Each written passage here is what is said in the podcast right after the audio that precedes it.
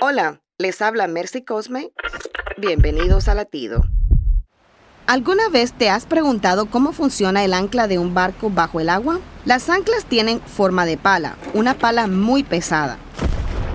Cuando llega al fondo del mar, el barco arrastra el ancla a medida que se hunde más y más en la arena. La combinación de la forma y el peso del ancla crea succión. Esta succión es tan fuerte que los barcos más grandes tienen múltiples anclas en caso de que alguna de ellas se les suelte.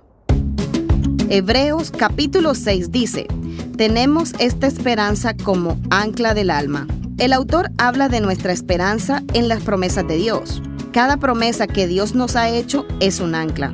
No importa cuán agitadas sean las tormentas y las olas de tu vida, nuestra esperanza está arraigada en nuestro Padre Celestial. Latido les llega a través del ejército de salvación.